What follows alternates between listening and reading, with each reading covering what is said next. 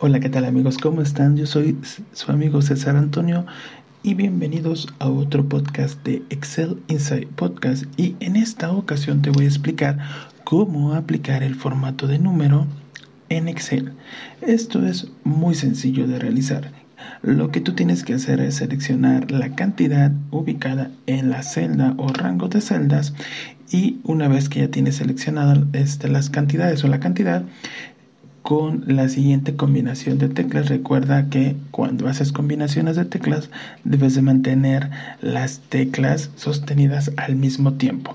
En este caso vas a utilizar las teclas de control más shift más el número 1. Control Shift y 1, las tres teclas presionadas al mismo tiempo. Esto realizará sobre la celda o el rango de celda seleccionado que aplicarán el formato de número. ¿Ok?